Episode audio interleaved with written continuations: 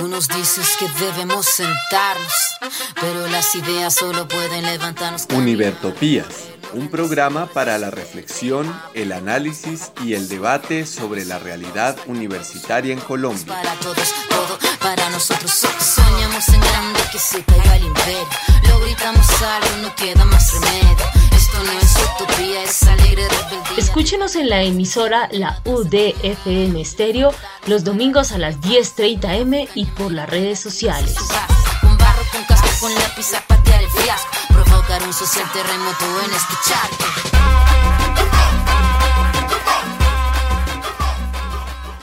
Hoy, 26 de marzo de 2023 de la era de nuestro Señor, los miembros de la comunidad académica que soñamos y trabajamos por la reforma democrática y construcción colectiva de la Universidad Distrital, unidos en Univertopías, al llegar a la misión número 190, saludamos a toda la audiencia que se encuentra al otro lado de las ondas electromagnéticas, a los participantes de nuestro programa, a nuestro ingeniero de sonido y a la Academia Luis A. Calvo.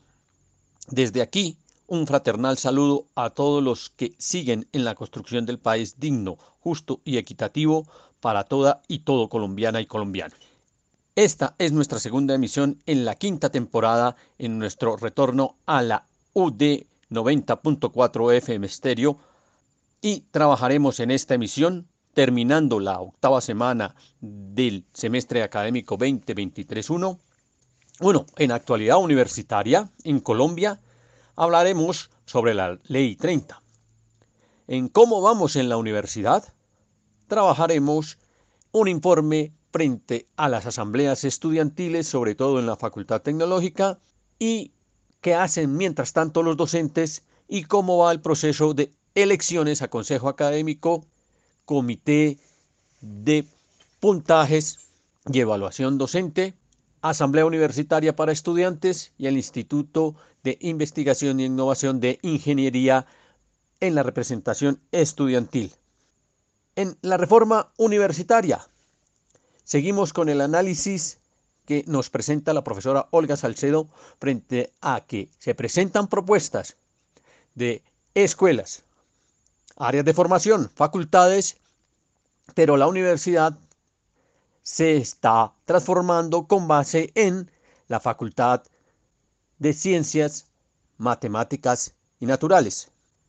En nuestra nueva sesión, la U y el problema ambiental, un informe, un primer análisis del profesor Oscar Huertas y el profesor Oscar Cerrato. Y frente a las cápsulas de la memoria, esperamos que nos entregan las profesoras Olga Castiblanco y María Eugenia Calderón. Iniciamos con nuestra primera zona musical. Viva la universidad desde el Instituto de Artes de la Universidad de San Martín en Argentina. Aquí va.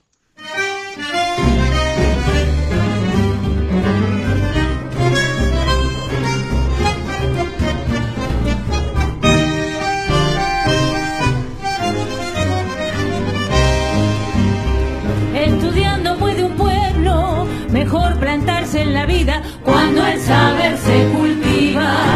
Más cerca está la verdad y está la universidad con esta luz poderosa, herramienta tan virtuosa que el sabio la fortalece y el gobierno empequeñece con su arenga mentirosa.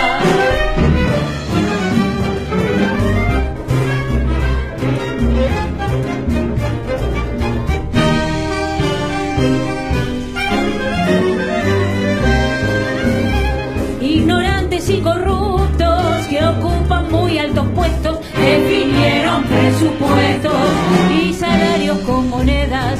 Pueblo y claustro no se quedan indiferentes y ajenos. Luchar no es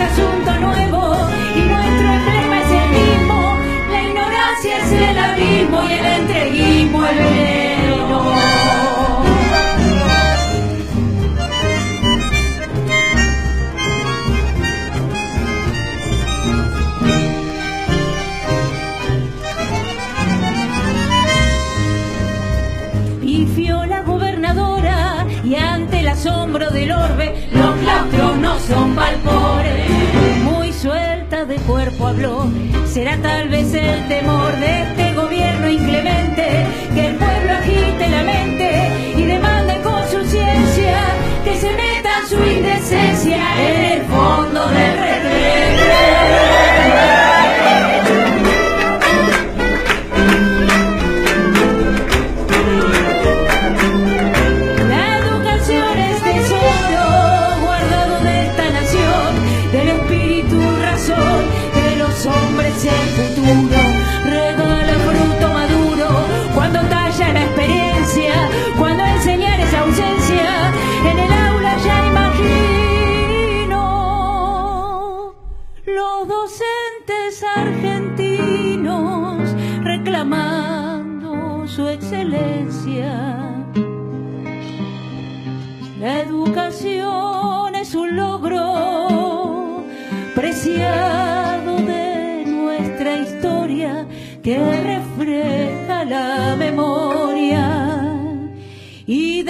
Debemos proteger.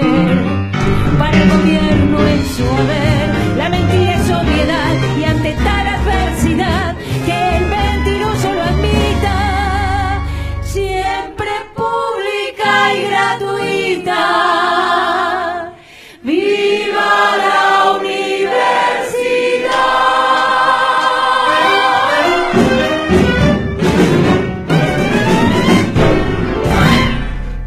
viva la universidad y arrancamos entonces con nuestra primera sección, actualidad universitaria en Colombia.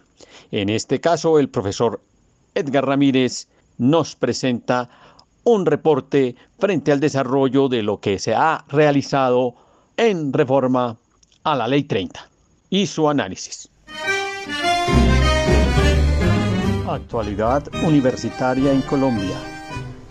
Con Edgar Ramírez, Susana Orrego y Oscar Huertas.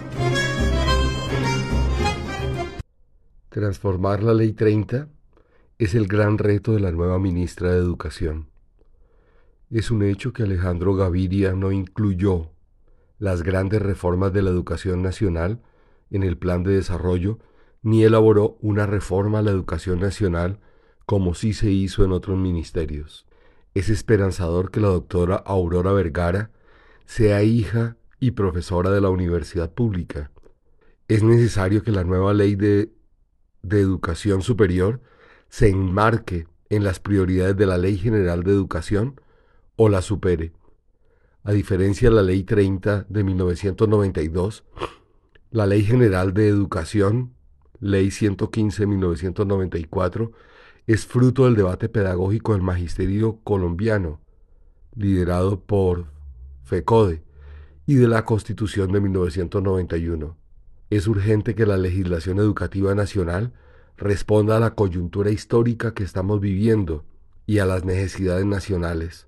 Es necesario que la educación nacional construya paz con justicia social, que haga verdad, justicia, reparación y condiciones de no repetición como lo piden los acuerdos de paz. La investigación universitaria debería estar al servicio de ello. Es necesario que responda a las necesidades de los colombianos, en particular de las víctimas del conflicto, como lo revela el informe de la Comisión de la Verdad. Es necesario que se articule con las prioridades del gobierno del cambio al servicio del programa de la Colombia Potencia Mundial de la Vida. De este propósito, se deberían deducir los grandes criterios de evaluación de la calidad de la universidad y de la educación nacional. Es necesario que la reforma educativa se construya por medio de un amplio debate académico y democrático, así como se elaboró el plan de desarrollo hoy en debate en el Congreso. No podemos repetir la historia del gobierno de Santos que le hizo conejo a la MANE, a la Mesa Amplia Nacional Estudiantil y al país. Pero un buen primer punto de partida es el programa mínimo de la MANE, texto que hemos colocado en la sección de documentos de la página de Univertopías. Esta construcción colectiva debería concretarse en un debate universitario nacional abierto al país, como si fuera el PEI nacional y Colombia su, su horizonte e intencionalidad. Esto si quisiéramos que el proyecto educativo nacional responda eficazmente al país. Actualidad universitaria en Colombia con Edgar Ramírez, Susana Orrego y Oscar Huertas. Muchas gracias, profesor Edgar. Quedan ahí entonces los análisis, la esperanza de que con la nueva ministra se logre que haya un proceso de reforma real, contundente y necesario en la ley 30. Y nos vamos a nuestra siguiente sección. ¿Cómo vamos en la Universidad Distrital? Con dos temas. Primero, ¿qué está ocurriendo con las asambleas estudiantiles? ¿A qué se ha llegado? ¿Cómo se está trabajando? Y en segundo término, un informe frente al papel de los docentes y frente a el proceso electoral de Consejo Académico, de Asamblea Universitaria, del Instituto I3 más de Ingenierías y de la representación de la ASAP. Escuchemos los informes. Somos pueblo, somos alma, somos nido. Somos canto, somos danza, somos río. ¿Cómo vamos, UD? Con Paola Vergara, Ricardo Gordo, Moscus y Egna Rocío. Somos Iniciemos pues con el informe de los estudiantes. Aquí un estudiante de la Facultad Tecnológica al que todos le llamamos Sotelo. ¿Qué es lo que ocurre? Cuéntenos a todos los oyentes de Univertopías qué está sucediendo en la Facultad Tecnológica y en general qué salió de la reunión de la asamblea del miércoles 22 para toda la comunidad.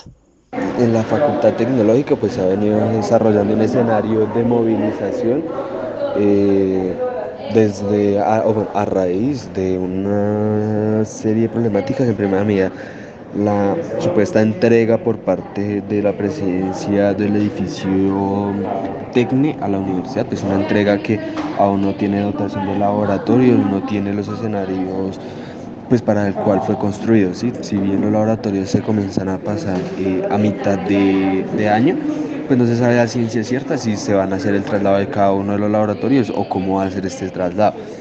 Segunda medida también empieza el escenario de movilización por una denuncia a unos profesores por caso de acoso hacia estudiantes. Eh, desde ahí se da un auge a la movilización, pues incluso donde eh, se plantea una confrontación con los docentes, una confrontación pacífica en donde se exponen los casos que se tienen hacia esos docentes y los docentes pues dan su punto de vista si se quiere, eh, en un ejercicio también de escucha a esas personas y, y yo creo que esos son los dos escenarios de movilización. A raíz de eso hemos estado desarrollando una asamblea permanente eh, en el cual pues eh, nos damos ciertas discusiones. Una de ellas también es el tema de, de la tarifa diferencial a los estudiantes de la universidad, eh, si se quiere en primera medida, y después a todo el estudiantado en general. y ya, digamos, como última medida de presión, pues hemos tenido también movilizaciones hacia la alcaldía local de Ciudad Bolívar, pues digamos, para el tema del hotel en sueño, pues para que se den las claridades del por qué, pues el por se tiene una, una demora de cinco años en la en la entrega de los edificios. Y eh, pues digamos que el día de hoy, eh, hoy es 22 de marzo, se realiza una asamblea general en la facultad, en la sede de Bosa, pues en donde no se llega a muchos acuerdos. Se plantea más que todo una movilización el día de mañana 23 hacia el Ministerio de Educación en aras de también buscar una reforma a la ley 30. Eh, reforma que si bien es necesaria, no se ha discutido con el grueso del estudiantado cómo se va a desarrollar la reforma y demás. Entonces, pues digamos que desde la facultad eh, serán movilizaciones internas y a nivel de la Universidad Distrital sí habrán eh, sedes que se van a movilizar. Gracias, Otelo, por el informe. Esperamos, como se vio, que la movilización se plegó a la gran movilización nacional del jueves 23 y que en ese orden de ideas se esperan las respuestas de la administración a los problemas de género, a los problemas de sede, a los problemas de las diferentes facultades en su infraestructura y a el problema de la reforma que se supone en marzo se va a resolver. Como veremos posteriormente en el informe la profesora Olga, el asunto parece que va por otra vía. Producto de estas jornadas asamblearias, del llamado de atención al problema de género, del llamado de atención frente al desmedido puntaje de algunos docentes, se reactivó en la Facultad Tecnológica el seminario permanente que se había dejado de desarrollar desde hace ya varios años. Y se reactiva con una agenda de trabajo que tiene varios puntos, entre otros, eh, la presentación de informes periódicos por parte de Susana Orrego, representante al Consejo de Facultad, y el profesor Edgar Mantilla, eh, el problema del salario, analizar efectivamente cómo es que se da el salario de los docentes del 1279 y si es posible que el salario se dispare como se está disparando y las implicaciones que esto tiene y si las tiene, entonces determinar si es necesario poner cotas en virtud de la autonomía universitaria. El problema de género, cómo se trata cómo se está tratando, si el protocolo es suficiente, si la política de género al interior de la universidad y ese protocolo resolución 027 del 2023 se cumple y hay las herramientas para que se cumpla o si definitivamente esto se está desbordando y hay que buscar un tratamiento diferente el modelo de la facultad tecnológica, si se desgastó o no se desgastó, si carreras que llevan a la ingeniería en siete y ocho años se justifican o si hay que modificar esa formación por ciclos y hay que revisar ese componente propedéutico y esa normativa que impide el avance real en, lo académico. En ese orden de ideas hay toda una agenda que tiene que ver con muchos aspectos y se inició trabajando con dos aspectos. Primero, el informe de la profesora Susana y el profesor Edgar Mantilla, eh, después de tres sesiones de consejo de facultad. Lo importante y central allí es que informa la profesora que es la única facultad, y lo ratifica Jorge Ramírez, presidente de ASPO, es la única facultad en la que los contratos de TCO se hicieron a cuatro meses y medio y no a diez meses y medio como se hizo en todas las demás facultades porque la decanatura y en general la facultad no presentaron ni han realizado la correspondiente transacción de certificados CPS para que se pueda realizar la contratación a diez meses y medio en la sesión de Consejo de Facultad del jueves anterior. Se había quedado en que en la nueva sesión del 23 se realizaría la correspondiente contratación, el punto no fue agendado, la profesora quedó responsabilizada por mandato del seminario permanente para que se pusiera el punto sobre la mesa.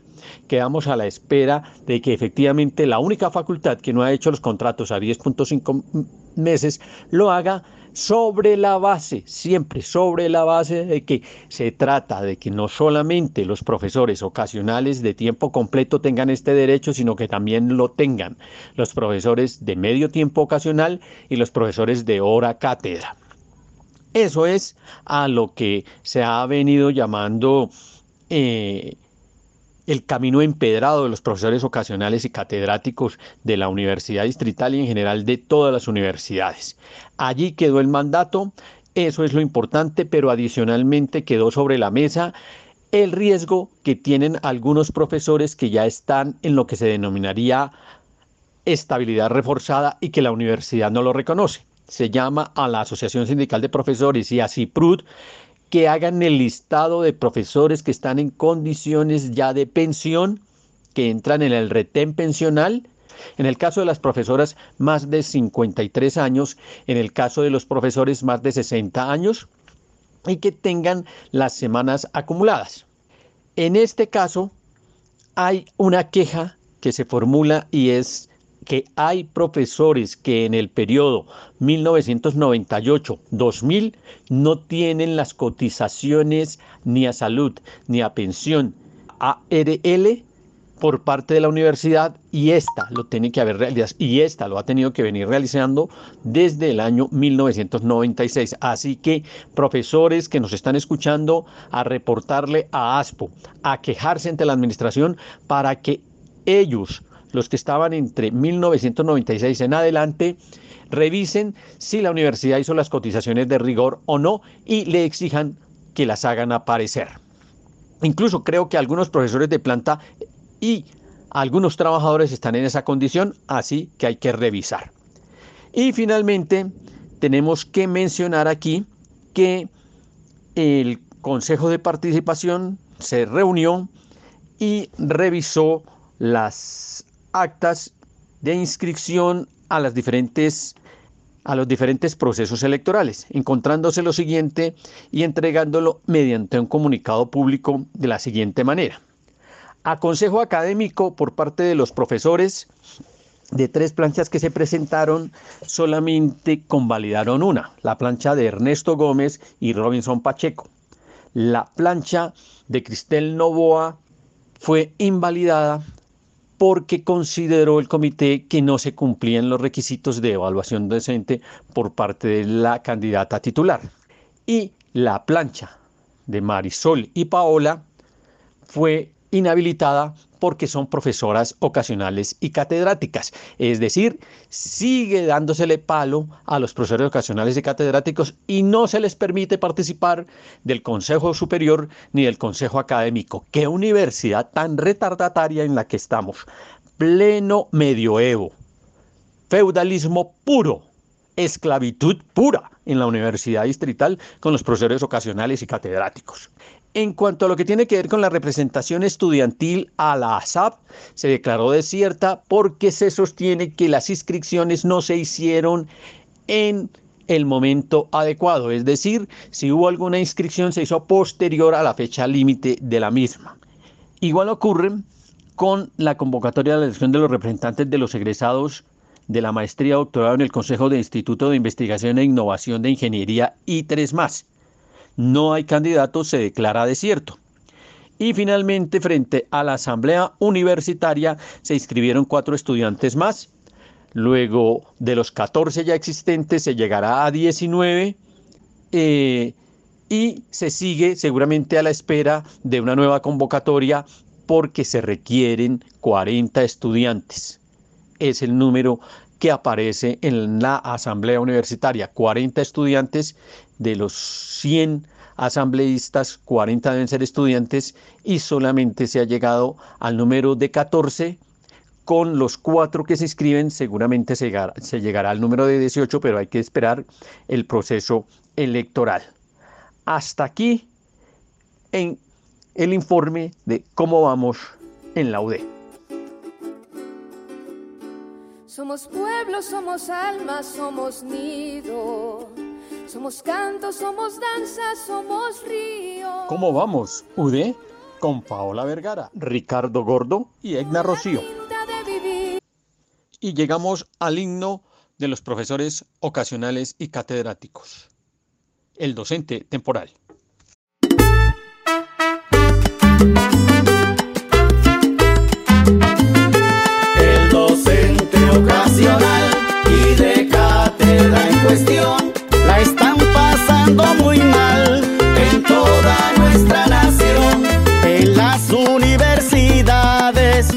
Públicas de la nación hay que decir las verdades con claridad y razón.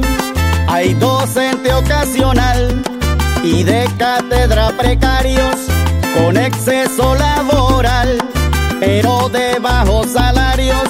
Dicen que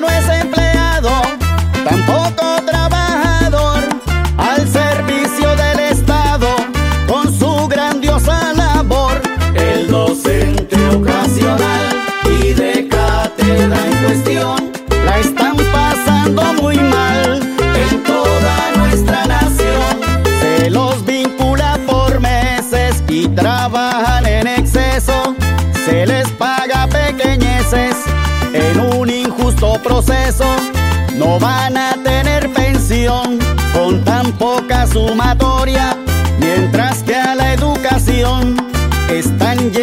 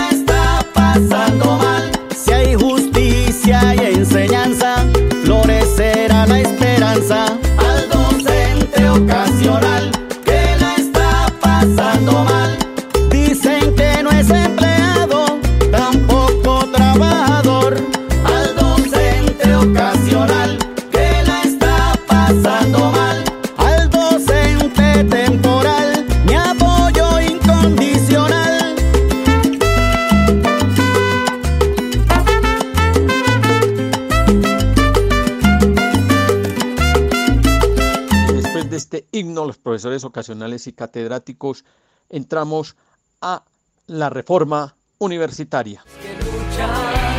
Somos vecinos que escuchan, somos las calles de historias nuevas, presente y futuro apuestas, somos reforma y emblema. ¿Y de las reformas universitarias qué?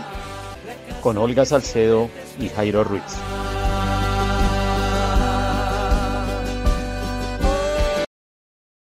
Muy buenos días, profesora Olga. Usted ya nos ha contado antes sobre la propuesta de áreas de formación con los programas existentes, la propuesta de facultades con esas áreas de formación y la propuesta de escuelas con base en los campos de conocimientos saberes que existirían hoy en nuestra universidad.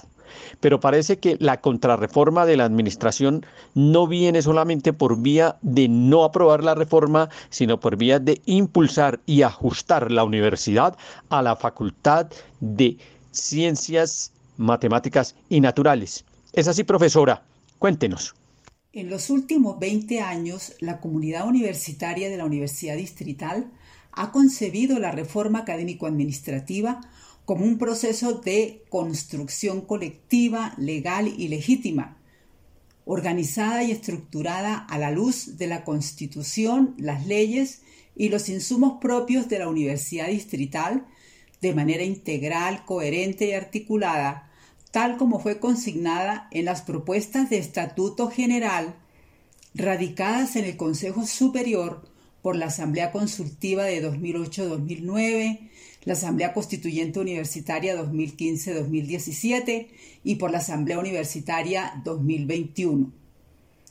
El núcleo de tales esfuerzos es la organización académica en torno del cual deben girar tanto las políticas de la dirección y gobierno de la universidad como la gestión administrativa para garantizar las óptimas condiciones institucionales que permitan cumplir con excelencia académica y eficacia las funciones universitarias.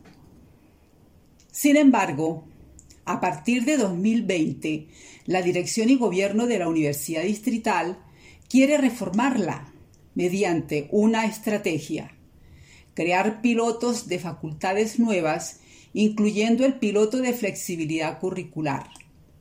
Por tal razón, el considerando 9 del Acuerdo 004 de 2021, expedido por el Consejo Superior Universitario, que creó la Facultad de Ciencias Matemáticas y Naturales, se podría entender como la licencia de dicho órgano colegiado de reformar la Universidad Distrital con la creación de dicha facultad nueva, al afirmar, abre comillas, que la Universidad Distrital Francisco José de Caldas, etc., actualiza su estructura y oferta académica con la Facultad de Ciencias Matemáticas y Naturales, lo cual, a todas luces, es incomprensible, porque actualizar la estructura de la Universidad Distrital implica, por lo menos, modificar lo pertinente en los estatutos general y académico vigentes con el concepto previo de la Asamblea Universitaria. Acciones que no se han ejecutado porque una vez revisado el sistema de información CISGRAL de la Secretaría General de la Universidad Distrital, no se encuentran los respectivos actos administrativos que el Consejo Superior ha debido expedir con antelación para proceder a actualizar la estructura de la universidad con la Facultad de Ciencias Matemáticas y Naturales.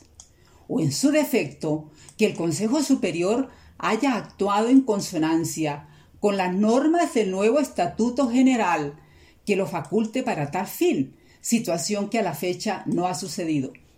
Y de otra parte, ¿cómo entender que de las seis facultades, cinco sigan funcionando a la luz de los estatutos general y académico vigentes, lo que a todas luces evidencia que coexisten simultáneamente dos universidades. Una universidad con cinco facultades, cuyos proyectos curriculares tienen la estructura según la normatividad vigente, así como la estructura académico-administrativa de las facultades ajustada a los estatutos vigentes. Y otra universidad distrital con una facultad denominada Facultad de Ciencias Matemáticas y Naturales, aprobada por el Consejo Superior en noviembre del año 2021, cuya estructura académico-administrativa no está contemplada en los estatutos ni en la normatividad vigente, lo mismo que la estructura de sus proyectos curriculares. Definitivamente, ese es un fenómeno extraño que tiende a desinstitucionalizar y a profundizar la existencia de repúblicas independientes, con las consecuencias no tan positivas, entre otras, para las finanzas de la Universidad Distrital, la sociedad bogotana y colombiana.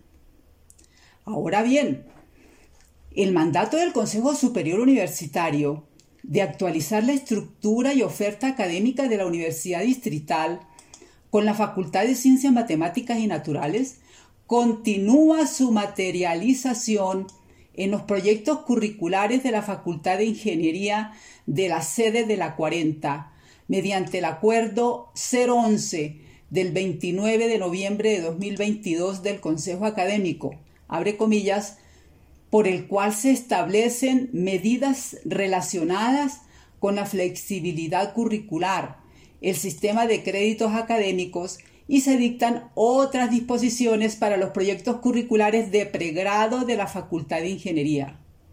Repito, para los programas académicos de las facultades de ingeniería de la sede de la 40, lo cual se hace explícito en el considerando sexto de dicho acuerdo.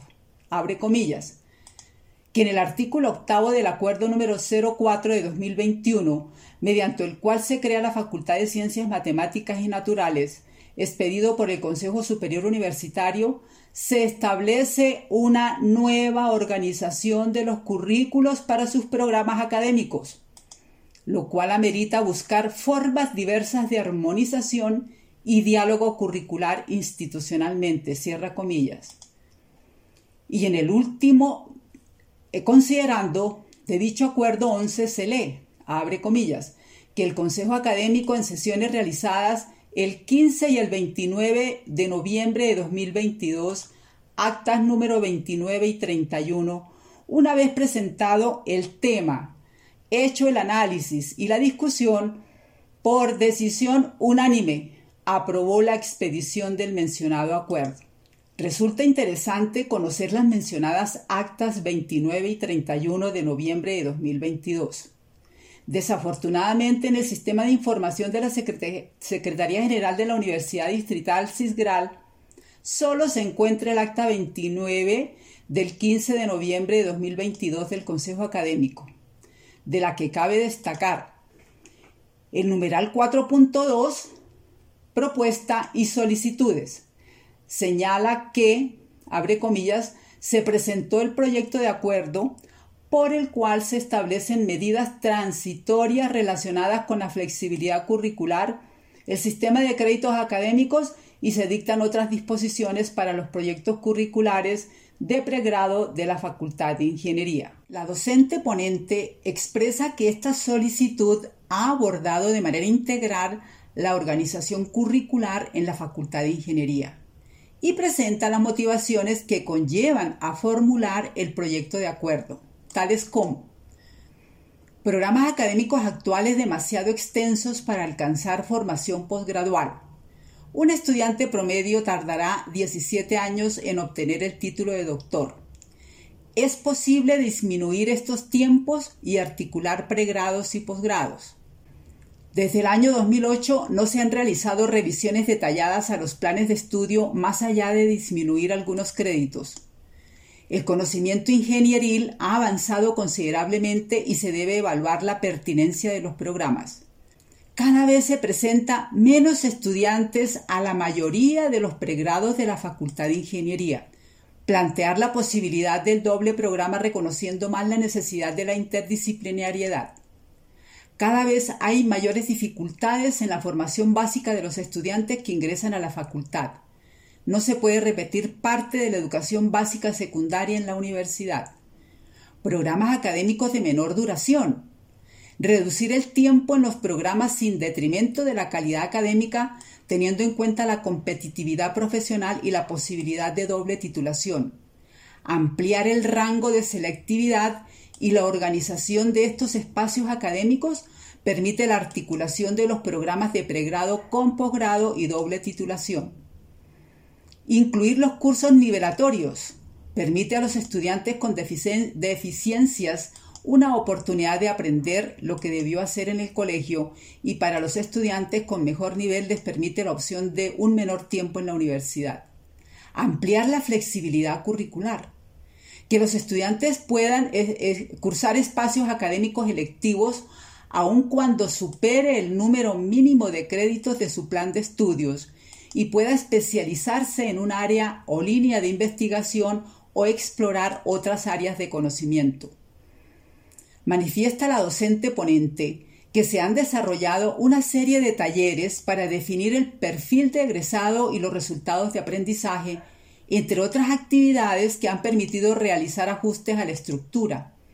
Señala que la deficiencia de la formación básica secundaria hace necesario cursos nivelatorios para que los estudiantes cuenten con el nivel académico esperado. Se propone en el proyecto de acuerdo modificar el acuerdo 09 de 2006 del Consejo Académico. Por ello, el ajuste de los números de créditos disminuyendo los mismos e incrementando las selectivas, los espacios optativos y nivelatorios. La consejera decana de la Facultad de Ingeniería apunta a que el proyecto de acto administrativo busca en general hacer más flexible la estructura curricular del programa en ingeniería. Veamos ahora las reacciones de algunos consejeros ante esta propuesta. Un consejero considera que esta propuesta solo contempla la estructura curricular de la Facultad de Ingeniería. Es necesaria una perspectiva institucional y no solo desde una sola facultad. Una consejera piensa que esta propuesta atomiza la normativa y que se debe abordar institucionalmente y no exclusivamente para una sola facultad. Otro consejero no está de acuerdo en la reducción de créditos académicos y de los tiempos de los planes de estudio, ya que esto no garantiza que se reduzca la tasa de deserción en la universidad. Sin embargo, Considera que es buena la flexibilización y que se debe debatir este aspecto con mayor profundidad. La coordinadora del Comité de Currículo y Calidad dice que la modificación de la estructura curricular de la Facultad de Ingeniería es pertinente y cuenta con una argumentación. Sin embargo, está de acuerdo que esta transformación sea institucional, contando con la participación de estudiantes y docentes desde los comités de currículo y calidad en cada una de las facultades, que desde el comité de currículo institucional se está creando una propuesta de transformación curricular, la cual se presentará ante este órgano colegiado, o sea, el Consejo Académico. La vicerrectora académica expresa que esta es una propuesta de modificación y flexibilidad curricular que se busca la doble titulación, el diálogo entre los saberes y apoyo de las consejerías estudiantiles, que existe una relación entre la duración del plan de estudio y los perfiles de egreso de los estudiantes, que se debe romper el esquema de la virtualidad. Está de acuerdo en la necesidad de transformación curricular de cada facultad, entendiendo las particularidades de cada una de las mismas que las modificaciones que se proponen deben ser aprobadas por este órgano colegiado y ser aprobadas por el Ministerio de Educación Nacional. plantea que la Facultad de Matemáticas y Ciencias Naturales debe liderar la transformación curricular en lo referente a las ciencias básicas. La profesora ponente señala que básicamente se están pidiendo dos modificaciones al Acuerdo 09 de 2006. El primero de ellos obedece al número de créditos académicos en la armonización de los planes de carrera. Lo otro, los aspectos que se incluyen respecto a los campos humanísticos. El secretario general manifiesta que la propuesta presentada requiere de ajustes pues considera que no se puede derogar el artículo tercero, ya que se podría dejar unos vacíos normativos frente a los créditos académicos de otros programas. Y finalmente, se lee en el acta que el, eh, que el Consejo Académico, por unanimidad, por unanimidad, determina la necesidad de ajuste y viabilidad por parte de la Oficina Asesora Jurídica y la Secretaría General determinando la consideración de esta propuesta en un segundo debate. Y claro, el segundo debate debe estar consignado en el acta 31 del 29 de noviembre de 2022, que aún no se encuentra en el sistema de información SIGRAL. Y por supuesto, sería muy importante conocer en ese debate la argumentación de los consejeros que los condujo a aprobar por, unanimidad el acuerdo 011 de la misma fecha del acta 31 esto es el 29 de noviembre de 2022 del Consejo Académico, por el cual se establecen medidas transitorias relacionadas con la flexibilidad curricular, el sistema de créditos académicos y se dictan otras disposiciones para los proyectos curriculares de pregrado de la Facultad de Ingeniería. Cabe preguntarse entonces, la estructura académico-administrativa de las facultades nuevas y la estructura curricular nueva, aprobadas por la Dirección y Gobierno de la Universidad Distrital, se van a transcribir tal cual en el nuevo Estatuto General que se está tramitando actualmente en el Consejo Superior Universitario de la Universidad Distrital? Saquen ustedes sus propias conclusiones.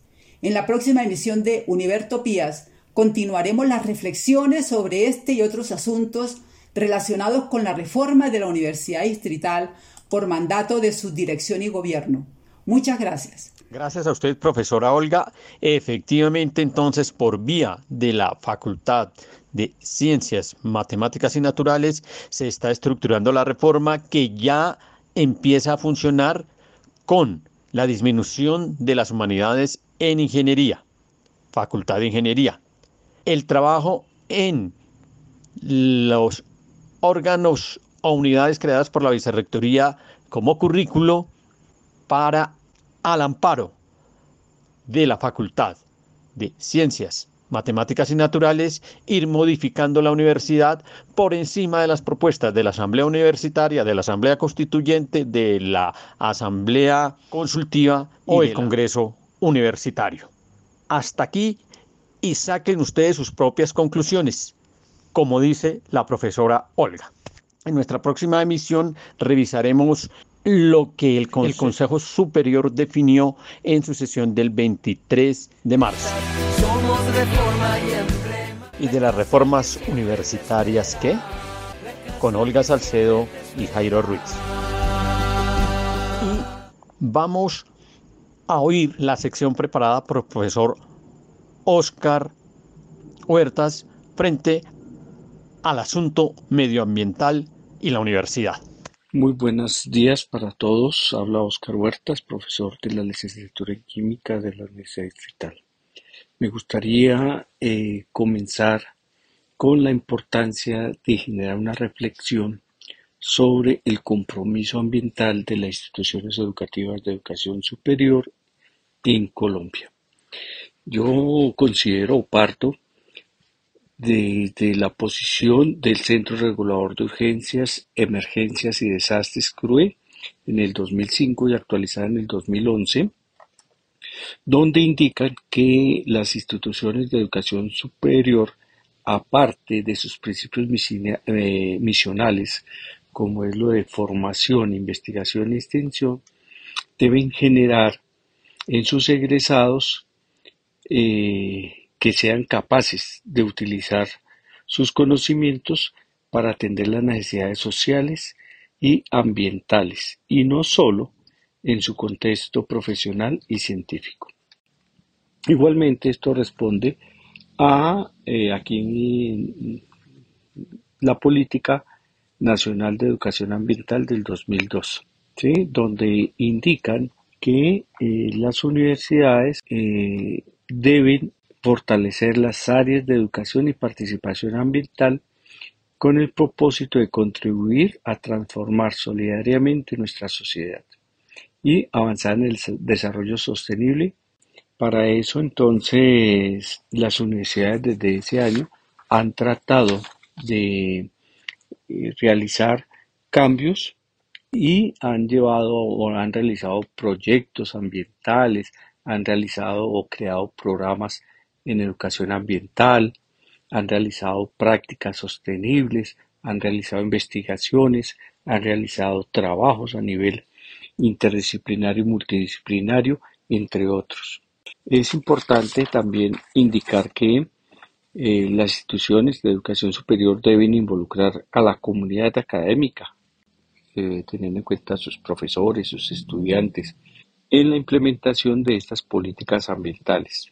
De ahí que les dejo con la posición de una de las docentes. Buenas tardes, me encuentro con la profesora Marisol Ramos, profesora de la licenciatura en química y quien dirige el espacio de ambiental.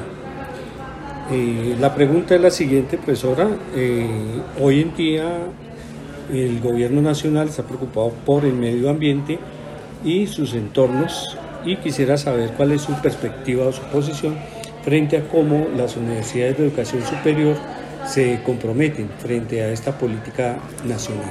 Bueno, buenas tardes para todos. Eh, realmente que esas políticas pues vienen desde hace mucho tiempo, ¿no? desde los años 70 cuando se comenzaron a ver las problemáticas y pues es, eh, claro que cada vez va siendo más, eh, se va prestando más atención al, al, tema del ambiente. Las universidades deberían ser una de las instituciones que estén comprometidas, pero eh, realmente no se ve ese compromiso, no se, no se percibe tanto del personal docente como de los estudiantes sino solamente de algunos, eh, decir, proyectos específicos o programas específicos como lo que es biología o si se tienen proyectos de investigación al respecto y obviamente lo que es el PIGA que está, digamos, eh, diseñado para contribuir en esta parte ambiental, pero todo está desarticulado, o sea, no se ve realmente el compromiso, si de pronto uno mira lo más básico que es la separación de los residuos en la fuente, seguramente que no lo, no lo hacen. Entonces, si falta, eh, yo veo que falta muchísimo compromiso y las universidades deberían ser eh, sostenibles. Eh, a eso es que tiene que apuntar donde cada vez se vaya mejorando en cuanto a la parte energética, el manejo de los residuos sólidos urbanos y el compromiso y la educación, a pesar de que hay asignaturas que seguramente son de educación ambiental, pero no permean a toda la institución. Entonces, sí hay que trabajar fuertemente en esto porque ya estamos en siglo XXI y sin embargo las cosas no parecen mejorar al interior de las, de las universidades, por lo menos en la Facultad de Ciencias Hola, eh, mi nombre es Ivonne Quiroga, soy estudiante de noveno semestre de licenciatura en química y pues respondiendo a la pregunta del profesor en cómo las instituciones pues actuarían frente a los proyectos ambientales o a problemáticas ambientales y específicamente de nuestra institución, pues primero vería de que pues no hay una eficiente difusión sobre aquellos proyectos, ya que llevo un buen tiempo en la universidad, no he visto ni la implementación ni difusión de alguno de estos proyectos y es que existen, ¿no? Me imagino que sí.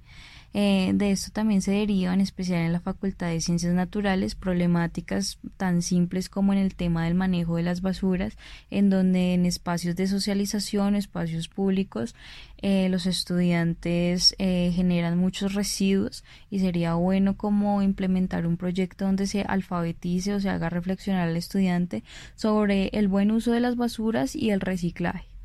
Eh, por otro lado, en el tema de los laboratorios, pues el mal manejo de los residuos eh, pues he evidenciado de que pues se están mezclando las sustancias, eh, hay recipientes especializados para almacenar los eh, residuos orgánicos, óxidos, bases, inorgánicos y se mezclan y pues esto tiene un alto riesgo porque pues hay sustancias con ciertas características que pueden ser comburentes, inflamables, corrosivas y pues pueden generar gases tóxicos o pueden tender a que sean inflamables eh, por lo cual se pueden en riesgo a todas las personas que estén en el plantel educativo.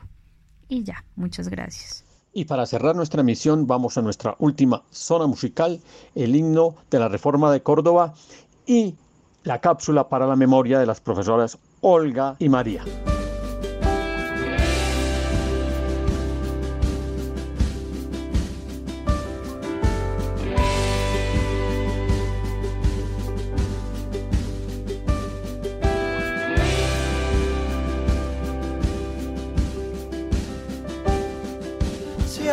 Las voces vuelven aquellos latidos, se abre en la noche por nuestro sur el camino, como el torrente libre de un río con guardapolvos, sueños y libros, tierra en desvelo, fuego de mi corazón. Pueblos hermanos bajo este sol sin fronteras van de la mano entrelazando quimeras para calmar al fin los dolores con la esperanza llena de flores brota del suelo este respiro de amor.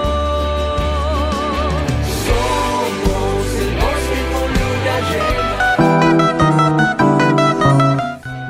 Cápsulas para la memoria UD bueno, hoy les quiero contar eh, cómo estaba conformado el Consejo Superior Universitario de la Universidad Distrital en el año 2014. Y a la luz de los hechos actuales resulta interesante porque en ese momento el alcalde mayor de Bogotá era nuestro actual presidente, Gustavo Petro Rego, y él fungía como presidente del Consejo Superior. Tenía como representante el presidente a Juanita Benavides, representante del MEN Carlos David Rocha, representante del sector productivo José David Lam, representante de los rectores Fabio Lozano, quien actualmente está otra vez como representante de los rectores en el superior. Representante de los académicos Nelson Pérez Castillo, que en paz descanse.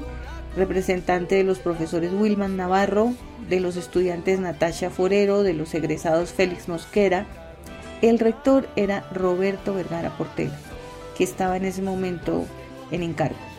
Secretario general Leonardo Gómez París.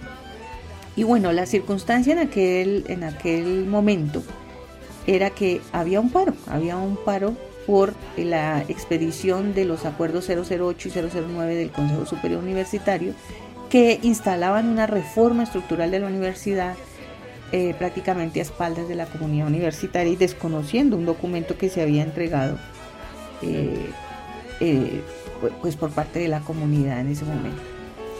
En la sesión del 14 de mayo de 2014 se suspenden los efectos de los acuerdos 008 y 009 del Consejo Superior en una resolución del mismo y se reabre la participación de la comunidad universitaria en temas de reforma. A partir de allí se traza una hoja de ruta metodológica para producir una propuesta de estatuto general para la reforma estructural de la universidad, frente a la cual ya pues ya se han entregado por lo menos cuatro documentos oficiales, ¿no? de la Asamblea Constituyente una primera versión, luego una versión depurada por el mismo superior, luego la Asamblea Universitaria eh, y bueno, ahí vamos. Entonces, mm, a la fecha de hoy, pues nada que ocurre esa reforma. Pues las píldoras para la memoria sí están funcionando bastante. Vienen a la memoria recuerdos de esos años 2014 eh, y los años anteriores y algo de los posterior. Lo primero es eh, pues recordar y estos acuerdos 08 de 2013 y 01 de 2013 tenían como propósito el primero de establecer un eh, estatuto académico de la Universidad Distrital. El segundo, la creación de una nueva vicerrectoría, que era la Vicerrectoría de Investigación, eh, Creación, Extensión y Proyección Social, que por eso se llamó BICEPS. Eh, realmente pues eran unos acuerdos que habían surgido finalizando el año, ya para cierre de año, y habían surgido como propuesta liderada por eh, uno de los consejeros de, ese momento y que pues lo que la comunidad reclamaba en su momento es que no se tuvo en cuenta para nada todos los insumos que venían construidos desde la Asamblea Consultiva Universitaria y luego pasó también por una comisión de reforma académica que creó el Consejo Académico de la Universidad. Y estos insumos, pues que eh, el reclamo es que no se hayan tenido en cuenta para este acuerdo que se expide finalizando el año. Entonces, cuando la comunidad universitaria entra al año 2014 con la expedición de estos dos nuevos acuerdos por fuera como esos marcos establecidos para el trabajo de reforma universitaria, viene pues todo este movimiento que ya tú mencionas, un movimiento que da origen a la hoja de ruta metodológica, una hoja de ruta metodológica que se aprobó durante un, en un consejo superior eh, presidido pues, eh, por eh, la alcaldía de Bogotá. En su momento, pues el alcalde era el doctor Gustavo Petro, hoy presidente de la República. En esa hoja de ruta metodológica se establecían las etapas y momentos de construcción de un estatuto general con la participación de miembros de la comunidad universitaria y en diferentes niveles, de tal forma que los esquemas de participación fueran muy nutridos desde un nivel base hasta un nivel consolidación y constituyente universitario, que fue el último nivel. Esa hoja de ruta metodológica pues se, dio curso, fue una resolución expedida con ese Consejo Superior, se dio curso durante los siguientes eh, tiempos, entonces eh, año 2015 tal vez estuvo trabajando esa asamblea constituyente universitaria y le entrega al Consejo Superior un Estatuto General. Entonces otra versión de Estatuto General para estudio en el Consejo Superior Universitario, que también pues eh, tuvo unos estudios allí eh, del articulado, tuvo unas observaciones y dio origen a algo que debiéramos recordar en píldoras posteriores también, un poco más allá del año 2015-2016 tiempos convulsionados, pero que también nos explican mucho y nos permiten hilar momentos, historias, actores de esa historia de la Universidad Distrital.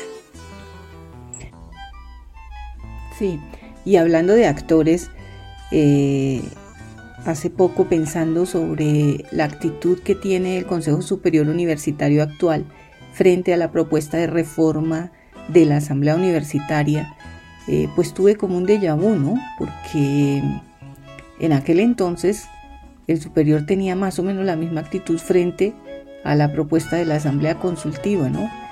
Eh, inclusive se repiten actores, ¿no? Eh, no solo el Consejo Superior como figura, sino que dentro de él personas como el profesor Fabio Lozano, que estaba en aquel entonces y está ahora también. En la producción, Olga Castiblanco y María Eugenia Calderón. Este es un espacio para la formación colectiva de la memoria del devenir político y académico de la Universidad Distrital Francisco José de Caldas. Nos dices que debemos sentarnos, pero las ideas solo pueden levantarnos. Univertopías un programa para la reflexión, el análisis y el debate sobre la realidad universitaria en Colombia. Para todos, todo para nosotros. Soñamos en grande que se caiga el imperio. Lo gritamos algo, no queda más remedio. Esto no es utopía, es alegre rebeldía. Escúchenos en la emisora La UDFM Estéreo los domingos a las 10:30 m y por las redes sociales. Con barro, con casco, con lápiz a patear el fiasco un social terremoto en este Y en nuestros adendos vamos a iniciar con el título número 3 de la lectura del libro Hallazgos y Recomendaciones de la Comisión de la Verdad. Violaciones de derechos humanos e infracciones al derecho internacional humanitario. En Colombia no ha existido una sola generación que haya vivido en un país en paz. Como sociedad hemos sufrido las consecuencias del conflicto armado persistente que ha dejado una estela de dolor y sufrimiento de la que tratamos de salir y una situación de exclusión y violencia histórica que necesita transformarse. Sucesivas generaciones en estos últimos 60 años de conflicto armado han vivido con un horizonte en el que las violaciones de derechos humanos e infracciones al derecho internacional humanitario han formado parte de sus vidas. Este capítulo habla de todas esas vidas que ya no pudieron ser vividas, de destrucción y de hechos que han marcado a familias y comunidades. El relato de estas violaciones muestra la forma y la manera como se llevó a cabo la guerra. La experiencia de las víctimas y sobrevivientes está en los hechos y las estadísticas que recogen aquí no son cifras, sino historias que explican las dinámicas del conflicto armado y la realidad de lo intolerable. Este es un conflicto armado que durante décadas ha tenido como víctima principal a la población civil, porque se ha desarrollado en medio de ella y porque controlar a la población se convirtió en la manera de tener poder sobre el territorio y el país. Conforme se fue dando la agudización del conflicto armado, la guerra fue afectando cada vez más a la población y a los territorios.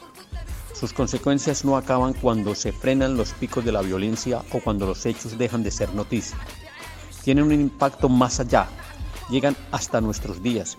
Esta es una guerra en la que las víctimas civiles han sufrido de manera simultánea múltiples violaciones de derechos humanos que se encadenaron entre sí, marcando sus vidas y las de sus familias y comunidades.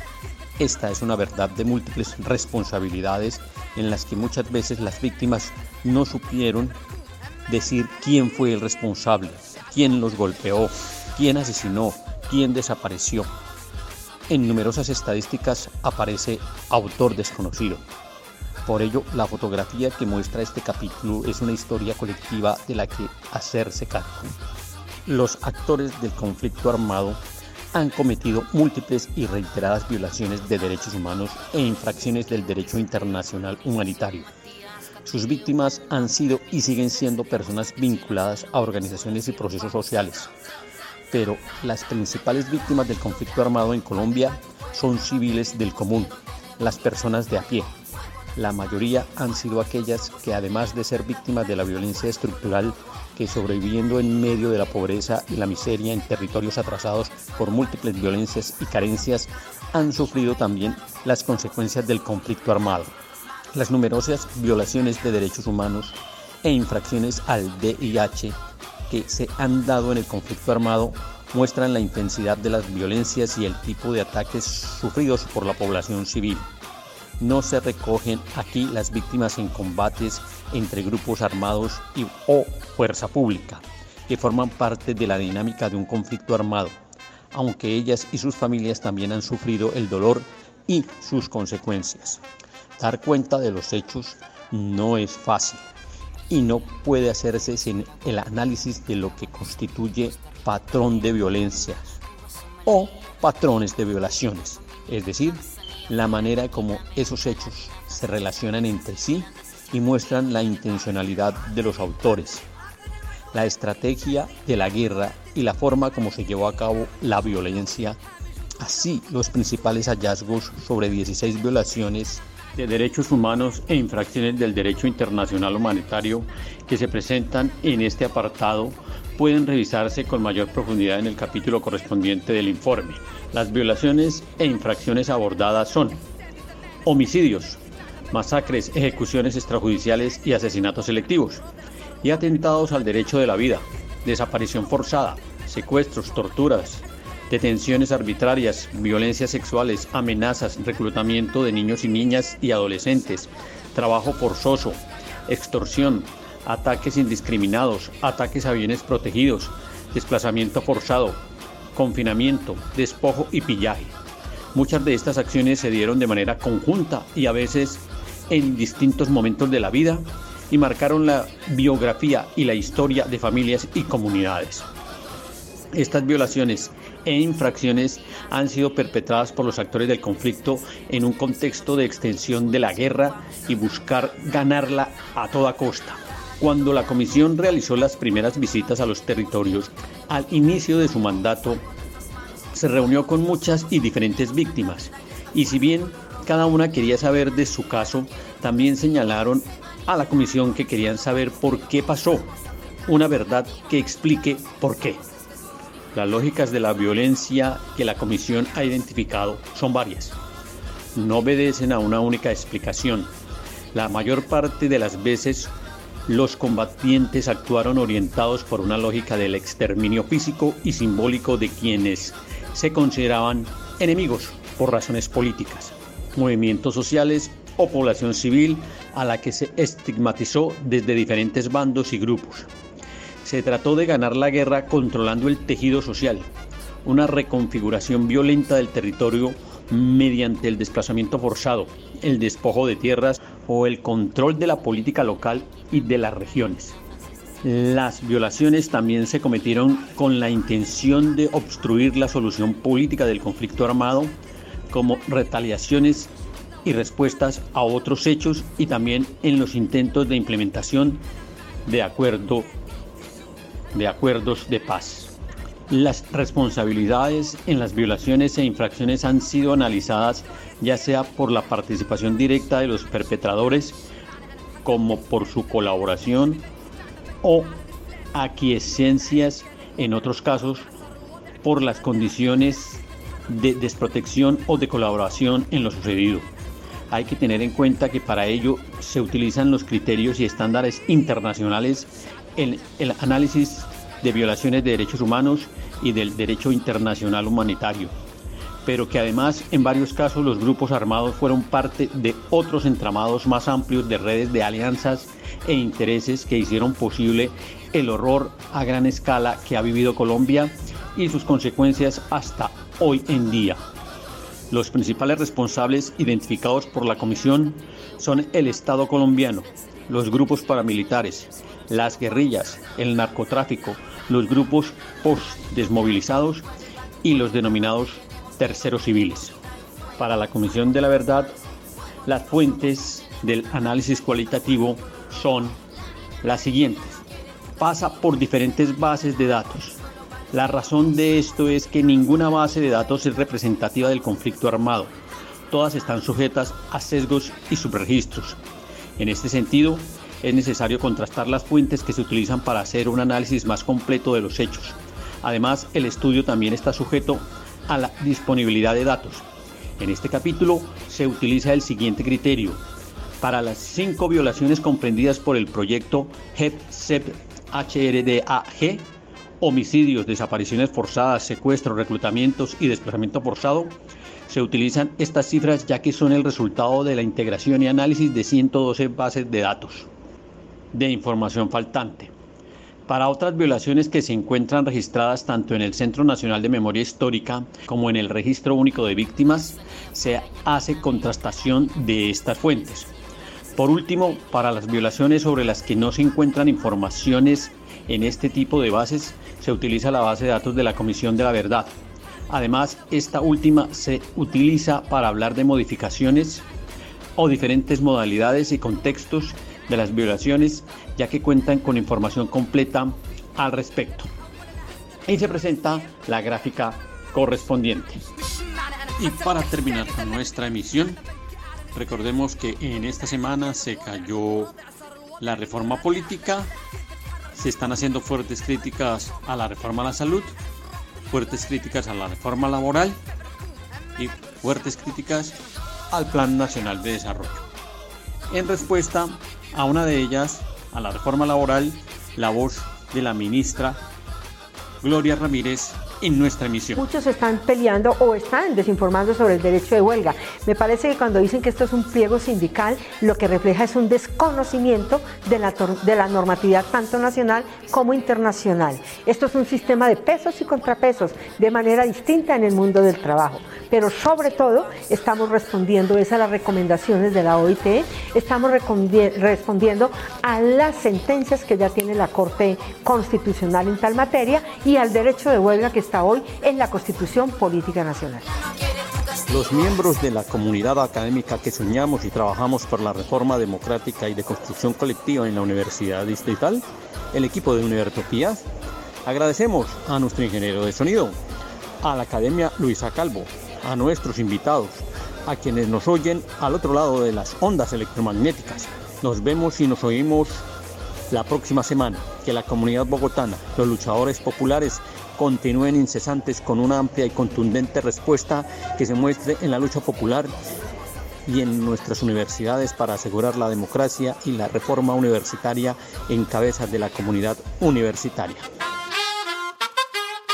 Tú nos dices que debemos sentarnos, pero las ideas solo pueden levantarnos. Univertopías, un programa para la reflexión, el análisis y el debate sobre la realidad universitaria en Colombia. Para todos, todo para nosotros. Soñamos en grande que se caiga el imperio.